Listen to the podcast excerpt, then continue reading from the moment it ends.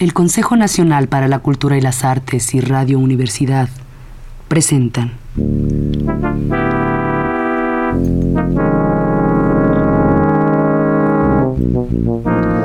La llave del tiempo.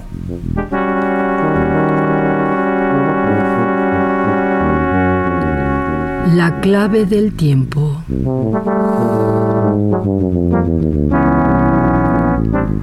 La nave del tiempo.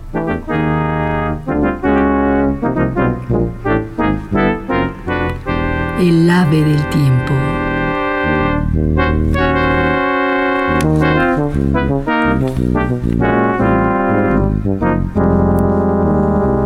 Hamlet, Príncipe de Dinamarca de William Shakespeare.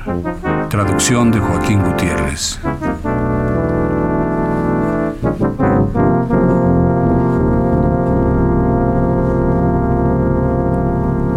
Acto quinto. Escena segunda.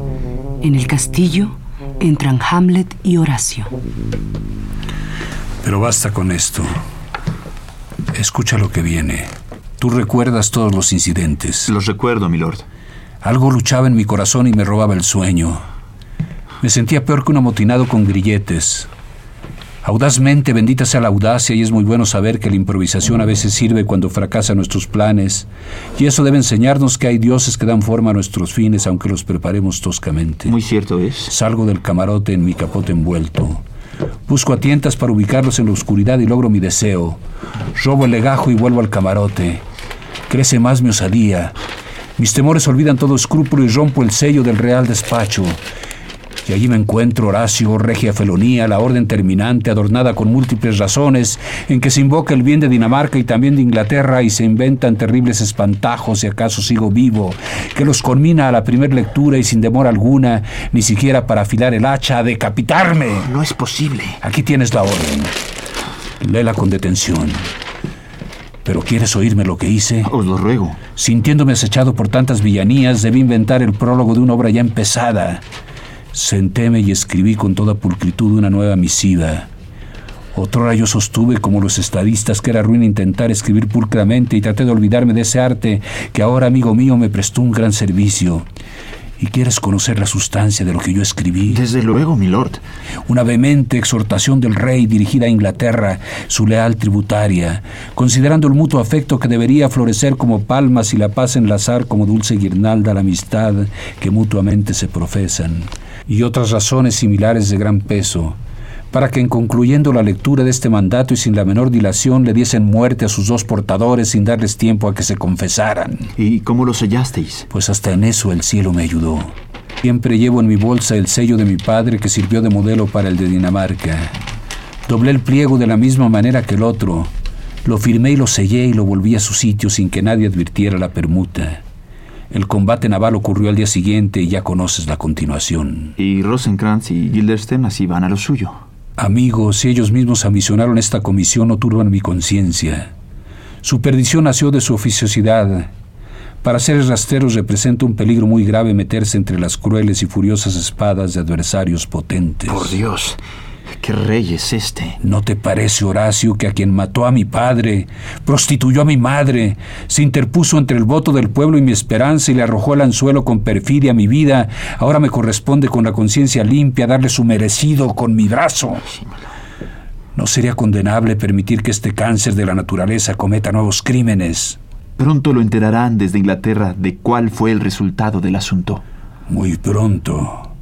Pero es mío el entretanto, y la vida de un hombre dura menos que contar hasta uno. Lo que siento en el alma, Horacio amigo, es haberme olvidado de Laertes, pues en la imagen de mi causa veo retratarse la suya. Buscaré su amistad.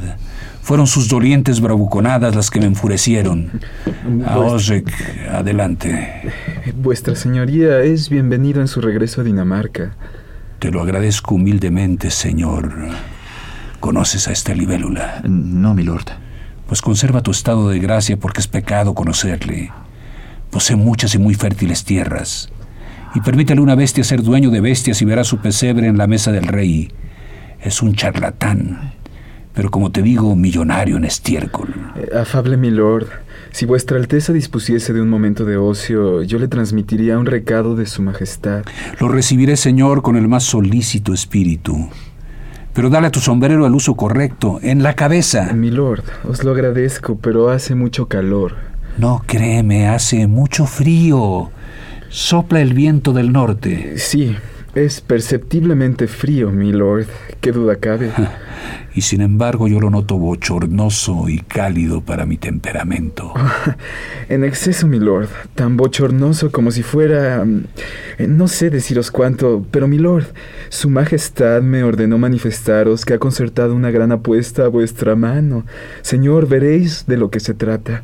Recuérdalo, por favor. El sombrero. Eh, no, mi amable señor, es más cómodo así, en verdad. Milord, aquí tenemos de regreso en la corte a Laertes. Creedme que es un cumplido caballero pletórico de las más eximias características, de suavísimo trato y gran postura. A fe mía, para hablar con justicia, él es brújula o calendario de la aristocracia, pues en él encontraréis una síntesis de lo que un caballero admiraría. Señor, su descripción no se pierde cosa alguna contigo. Aunque dividirlo para hacer su inventario marearía la aritmética de la memoria y ésta se tambalearía tratando de dar casa a todas sus virtudes. Para ser justo con él al valorarlo, lo considero alma de grandes aditamentos, cuya amalgama es de tal singularidad y rareza que para describirlo con precisión su único doble está en su propio espejo, y quien quisiera atraparlo encontraría una sombra y nada más. Vuestra señoría habla de él de una manera infalible. ¿Y la concernencia, señor? ¿Con qué fin envolvemos al caballero nuestro rudo aliento? Señor, ¿no es posible que os entendáis en otro idioma? Vos podríais lograrlo, milord. ¿Qué sentido tiene la mención de este caballero? ¿De Laertes? Ya se le vació la bolsa. Ya gastó todas sus palabras doradas. Sí, pues de él, señor. Eh, sé que no sois ignorante. Deseaba que lo supiera, señor, y sin embargo que lo sepas de poco me aprovecha. Bien, señor. Que no ignoráis en cuáles excelencias Laertes es... No me atrevería a confesar eso, a menos que debiera compararme con él. Pues para conocer a un hombre bien, primero hay que conocerse a sí mismo. Quise decir, mi lord, su arte en el manejo de las armas, pues según la fama que le atribuyen, en esos merecimientos no tiene parangón. ¿Y cuál es su arma? El florete y la daga. Esas son dos armas, pero bien... El rey, mi lord, apostó con él seis caballos berberiscos, contra los cuales la postura de Laertes fue, según lo entendido, de seis floretes y puñales franceses, con sus aditamentos tales como talíes, guarniciones y demases. Tres de esos soportes son, por cierto, de la más refinada fantasía, en consonancia con las empuñaduras las delicadísimas vainas y los elaborados diseños. ¿A qué llamas tú los soportes? Sabía que os harían falta notas al margen antes de terminar. Los soportes, mi lord, son los arreos. La frase sería más apropiada al asunto si pudiéramos cargar un cañón al cinto. Prefiero que hasta entonces sigan siendo guarniciones, pero adelante. Seis caballos berberiscos contra seis espadas francesas con sus guarniciones y tres libremente llamados arreos. Esa es la apuesta francesa contra la danesa. ¿Y para qué todas estas posturas, como tú las llamas? El rey, mi lord, estipuló que en doce asaltos entre vos y él no os aventajará por más de tres, y él apuesta a doce contra nueve, y se haría de inmediato el encuentro eh, si vuestra señoría se digna otorgarme su respuesta. ¿Y si contesto que no? Quiero decir, mi lord, si vuestra persona no se opone a la prueba. Señor, me pasearé por esta galería. Con la venia de su majestad, esta es la hora de mis ejercicios. Que traigan los floretes si el caballero está de acuerdo. Y si el rey mantiene su apuesta, lo haré ganar si puedo, y si no, yo ganaré tan solo la vergüenza y los botonazos. ¿Debo transmitirlo así? Con ese tenor, más todos los floreos que desees añadirle. Encomiendo mis respetos a vuestra señoría. Siempre tuyo, siempre tuyo. Ah, hace bien en encomendarse. No habría otra lengua que lo hiciera por él. Este pichón aún vuela con el cascarón en su cabeza. Y antes de mamar le hace reverencias a la teta. Y él así y muchos más de la misma ralea a quienes conozco y por quienes este siglo güero chochea, solo pescaron el tono de la época, además de ciertas maneras, una especie de conjunto espumoso que los lleva a mariposear de una en otra de las más triviales y huecas opiniones, las que con solo soplarlas se deshacen como burbujas. Adelante, caballero. Milord, su Majestad os envió un recado con el joven Osric, quien regresó diciendo que lo esperabais en esta galería. Él me envía para saber si aún deseáis batiros con Laertes o si preferís tomaros más tiempo. Soy constante en mis propósitos. Obedecen a los gustos del rey. Si él está pronto, yo también, ahora o cuando sea, siempre que me encuentre tan dispuesto como hoy. El rey, la reina y los demás ya vienen. Enhorabuena. La reina desea que seáis cortés con Laertes antes de iniciar el lance. Es un buen consejo. Perderéis esta apuesta, milord. No lo creo. Desde que él partió a Francia he practicado continuamente. Con la ventaja que me dan, ganaré. Pero no te puedes imaginar la angustia que me oprime el corazón. Aunque no importa. No, mi buen milord. Son tonterías. Es una especie de presentimiento como el que tal vez podría inquietar a una mujer. Si vuestro espíritu presiente algo, obedecedlo. Yo los detendré y les diré que estáis indispuesto. De ningún modo. Desafiaremos los presagios. Hasta en la caída de un gorrión interviene la providencia. Si tiene que ser ahora es que no está por venir. Si no está por venir es que será ahora. Y si no tiene que ser ahora, de todos modos vendrá. Estar dispuesto es todo. Si ningún hombre es dueño de lo que deberá abandonar, ¿qué importa abandonarlo? Que sea lo que sea. Entra el rey, la reina, Laertes, Osric y toda la corte. Además, servidores con cojines, floretes y dagas. Y una mesa con jarras de vino. Hamlet, acércate y su mano acepta. La mano de Laertes. Laertes. Perdonadme, señor, os he agraviado. Perdonadme como buen caballero. Esta corte bien sabe y vos habréis oído cómo me han castigado con una cruel perturbación. Lo que yo haya hecho que pudiera inflamar vuestra naturaleza y vuestro honor y causar vuestra desaprobación, aquí declaro que locura fue. Hamlet fue quien agravió a Laertes. Nunca Hamlet. Pues si Hamlet se encuentra fuera de sí, ya no es el mismo Hamlet cuando ofende a Laertes, y no es entonces Hamlet quien lo hace. Hamlet lo niega. Mas ¿quién lo hace entonces? Su locura. Hamlet está en el campo de los ofendidos. Y la locura del pobre Hamlet su peor enemiga. Permitidme, Señor, que ante la corte yo me desligue de esa maldad deliberada y que tu comprensión generosa me absuelva. Fue como si al disparar mi flecha por encima del muro hiriera así a mi hermano. Danse por satisfechos mis sentimientos. Eran los que más me impelían a la venganza, pero en cuanto a mi honor toca, yo mantengo la distancia y no habrá ninguna reconciliación, a menos que obtengamos de ancianos venerables, de honor reconocido, la opinión, con precedentes que la justifiquen, de cómo hacer las paces manteniendo mi nombre inmaculado. Pero hasta ese momento recojo con afecto el que me ofreces.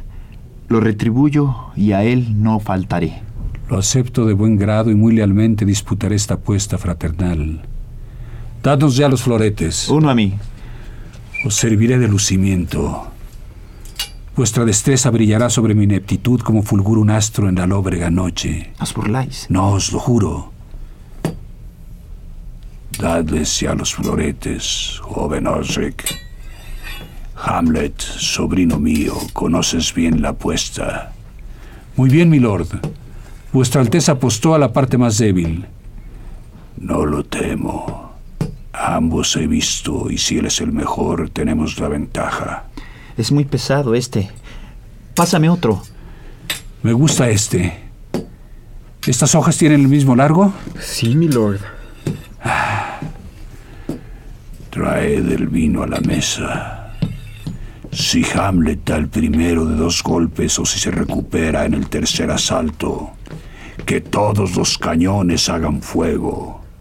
Brindará el rey con Hamlet para alentarlo y echará en su copa la perla más preciosa de cuantas han usado en su corona los cuatro últimos reyes de Dinamarca. Dadme ya las copas y que le comunique el timbal al clarín y el clarín al cañón y el cañón a los cielos que el rey está brindando por Hamlet. Comenzad, y vosotros los jueces, listo el ojo. Vamos, señor. Adelante, mi lord.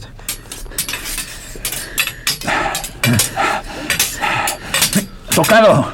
No, ¿Los jueces? Estocada evidente. bien. De nuevo. Alto. Quiero beber. La perla es tuya, Hamlet. A tu salud. Dadle su copa. Antes, permitidme otro asalto. Colocadla ahí cerca. Adelante. Otro golpe. ¿Qué decís? Fui tocado. Tocado, lo confieso. Va a ganar nuestro hijo. Está pesado, ya le falta el aire. Ten mi pañuelo, Hamlet. Sécate el rostro. Brindará la reina. Hamlet, por tu fortuna. Muy amable, señora. No, no bebas, Gertrudis. Lo haré, mi lord. Perdóname. La copa del veneno. Ya es muy tarde. Aún no quiero beber, señora. Lo haré luego. Ven y permíteme que te seque el rostro. Este es mi turno, Majestad. No creo. Y no obstante violenta mi conciencia. Adelante, Laertes. Al tercero, hasta aquí estás bromeando. Ataca con violencia. Sospecho que me tomas por un niño mimado. ¿Eso piensas? Pues vamos. ¡Vamos!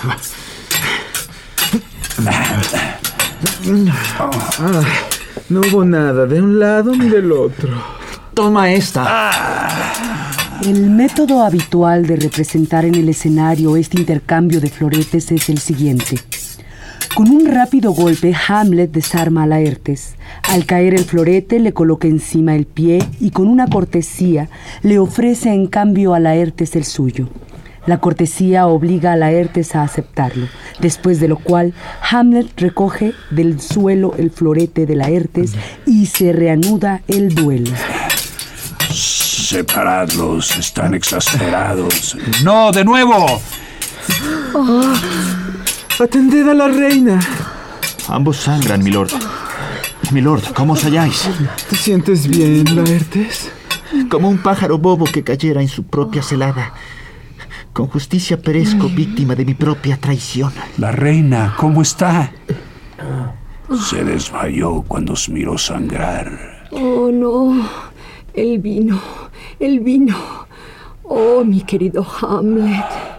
El vino. El vino. Me han envenenado. ¡Villanía! ¡Vamos, cerrad la puerta! ¡Traición! ¡A descubrirla! Se desploma. Ella está aquí. Te asesinaron, Hamlet. Ninguna medicina conseguiría salvarte. No te queda ni media hora de vida. El traidor instrumento está en tu mano. La hoja sin botón y envenenada. El vil engaño se volvió en mi contra. Miradme aquí caído para jamás volver a levantarme. Tu madre envenenada. No, no puedo más. Fue el rey. El rey es el culpable. También envenenaron la punta. Pues entonces veneno es su trabajo. ¡Muerte al rey! ¡Oh, señor! Amigos, defendedme. Estoy herido. Bebe entonces, criminal incestuoso, bebe. Danés maldito, bébete tu pócima. Está tu perla aquí. Ándate con mi madre. Castigo justiciero. Él mismo hizo la mezcla del veneno. Intercambia perdones conmigo, noble Hamlet. Que ni mi muerte ni la de mi padre sobre ti caigan, ni sobre mí la tuya. Que los cielos te absuelvan. Ya te sigo. Horacio, muerto estoy. Reina infeliz, adiós. Y a los que contempláis pálidos y temblando nuestra suerte, cual personajes mudos o auditorio de este acto, si yo tuviera tiempo, que este alguacil, la muerte, es muy estricto con sus detenciones, os podría relatar. Pero que sea, Horacio, muerto estoy y tú vives.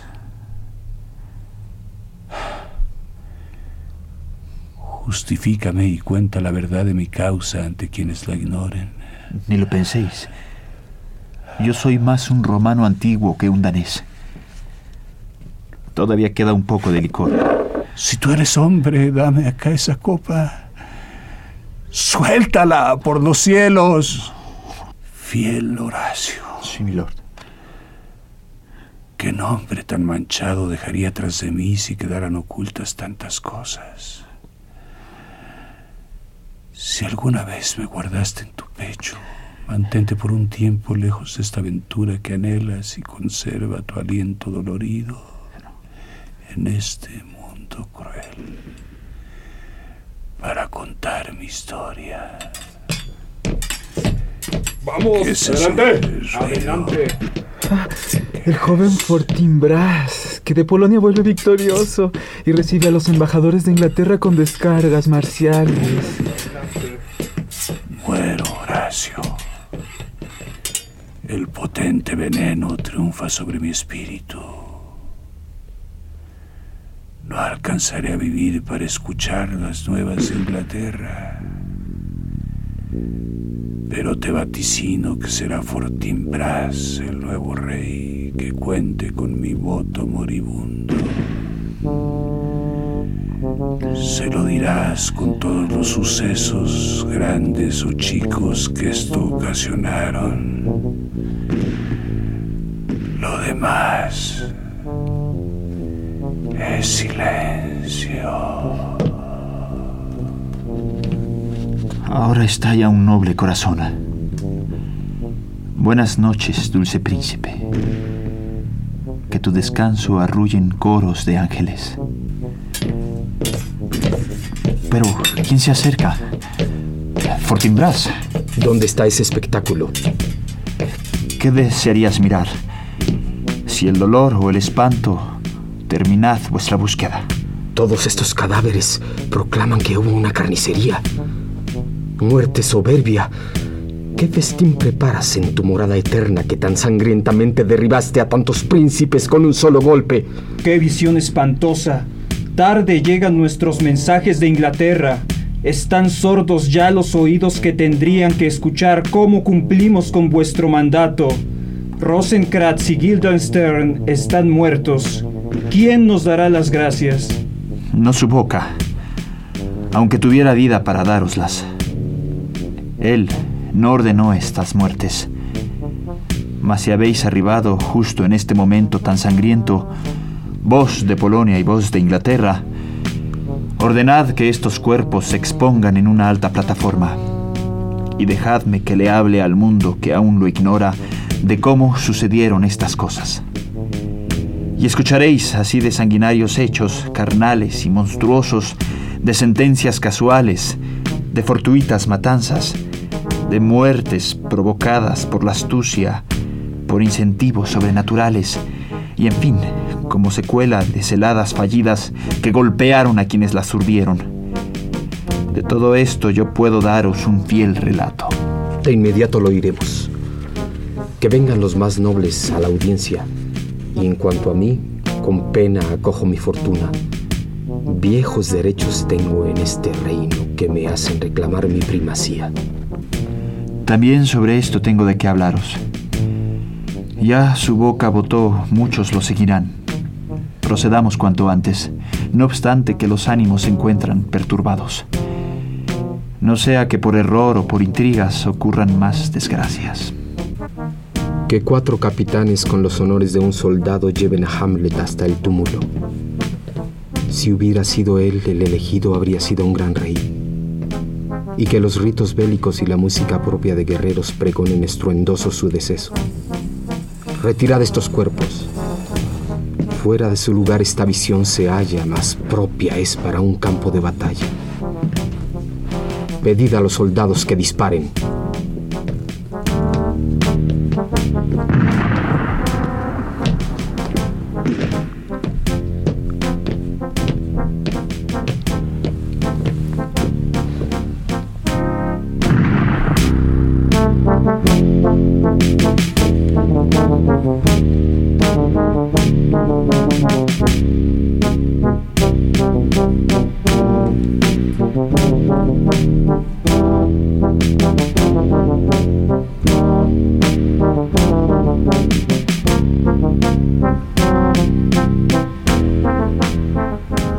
El Consejo Nacional para la Cultura y las Artes y Radio Universidad presentaron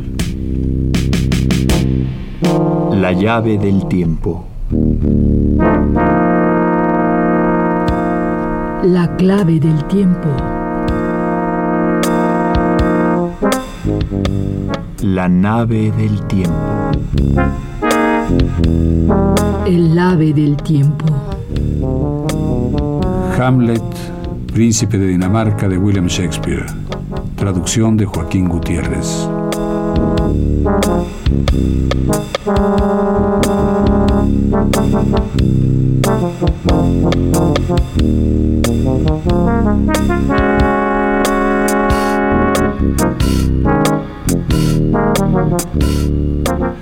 Música en vivo de Hilario y Miki.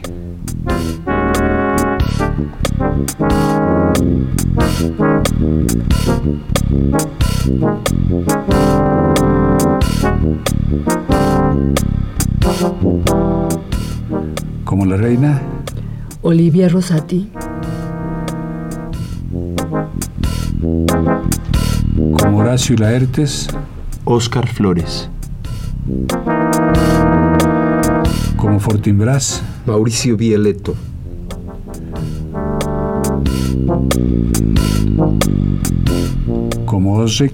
Saúl Meléndez.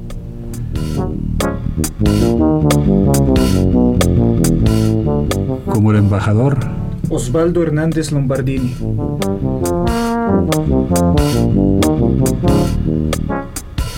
acotaciones de Francisca Monge,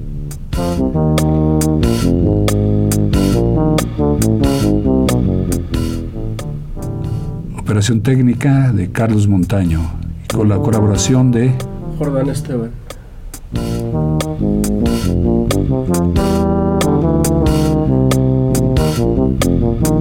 producción y dirección Juan López Moctezuma.